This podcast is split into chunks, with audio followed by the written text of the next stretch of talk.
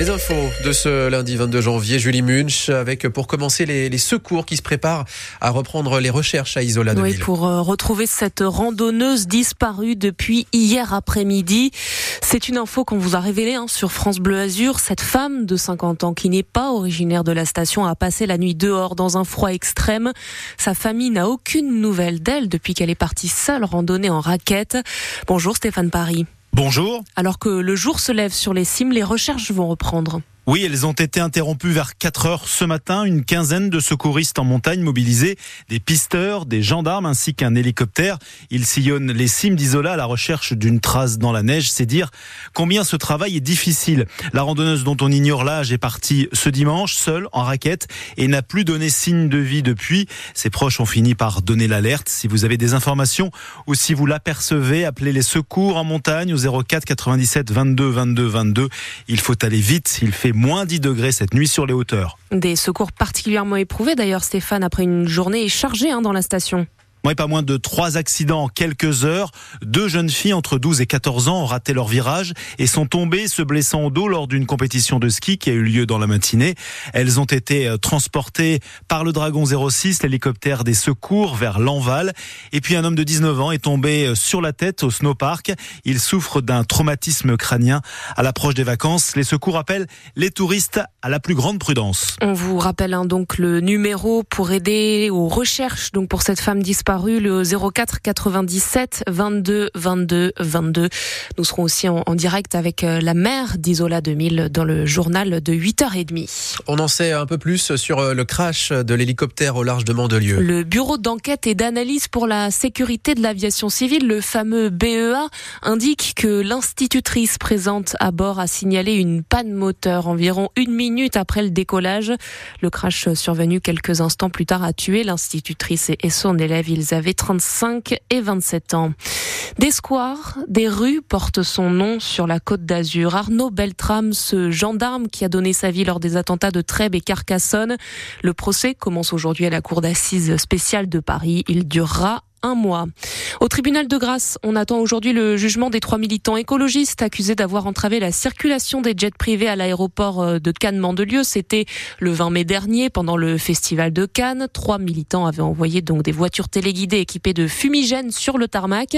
Ils dénonçaient l'impact des jets privés sur l'environnement. Les chauffeurs de VTC interdits de manifester. Après les gros bouchons de lundi dernier sur l'autoroute A8 lors de leur opération escargot, le préfet prend un arrêté jusqu'à jeudi.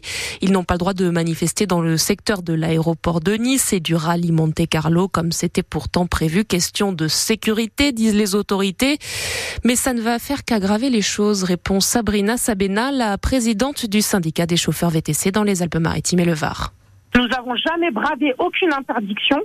Aujourd'hui, euh, on ne peut pas canaliser et maîtriser tout le monde. Aujourd'hui, le discours des chauffeurs, c'est on n'a plus rien à perdre. Je ne garantis plus euh, des mouvements sereins comme ça a pu se faire jusqu'à présent organisé par l'Union des VTC. Je ne garantis plus des mouvements maîtrisés et contrôlés. Euh, le calme des chauffeurs qui aujourd'hui sont en très grande difficulté. Et peut-être, qui sait, une opération comme menée par les agriculteurs. Nous avons lancé une cagnotte pour prendre la route pour Paris. Rien n'arrive, rien ne change. Nous allons donc aller porter nous-mêmes nos revendications auprès du gouvernement. Ils ont créé cette profession, aujourd'hui ils doivent l'assumer. Et pour ça, les, les, VTC veulent désormais faire entendre leurs revendications à Paris avec un cortège qui partirait de Nice, qui passerait dans plusieurs villes de France comme Marseille, Toulouse ou encore Lyon jusqu'à la capitale. Encore des hausses d'électricité. Entre 8,6 et 9,8% de hausse au 1er février, c'est le ministre de l'économie Bruno Le Maire qui l'annonce. Cela représente une augmentation de 44% en seulement deux ans. On manque de logements sociaux, vous le savez, sur la côte d'Azur, dans les villes, mais aussi dans les villages. Nouvel exemple à Comte où le maire annonce créer 20 logements euh, en 2024.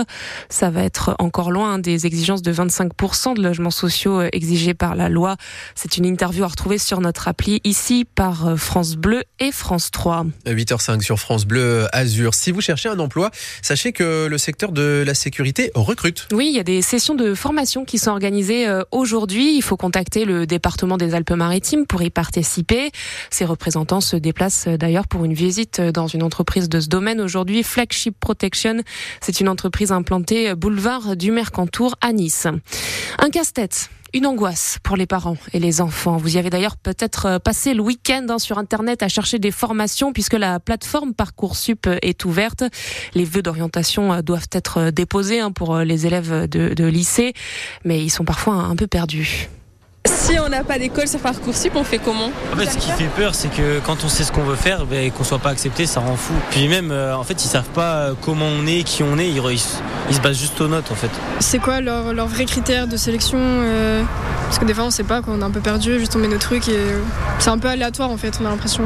Est-ce qu'il faut absolument faire une lettre de motivation pour les écoles. Je sais que c'est important, mais est-ce qu'il faut vraiment en faire une? Est-ce que cet enjeu va peser dans la balance? Et est-ce que c'est les notes aussi hein, qui sont très importantes? Et surtout, est-ce que les euh, diplômes, par exemple, en bac professionnel et bac général, ils vont être à la même égalité si on veut faire euh, des études supérieures Bon, on a bien noté hein, toutes ces questions. On les posera dans quelques instants avec la directrice régionale adjointe information et orientation de la région.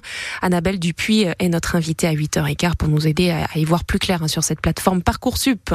Et puis euh, en foot, quel est l'adversaire du gym en huitième de finale de la Coupe de France? Bah, On ne sait pas exactement, mais ce qu'on sait, c'est que ce sera le vainqueur du match entre le club du Nord de National 2, Feigny-Aulnois, et Montpellier.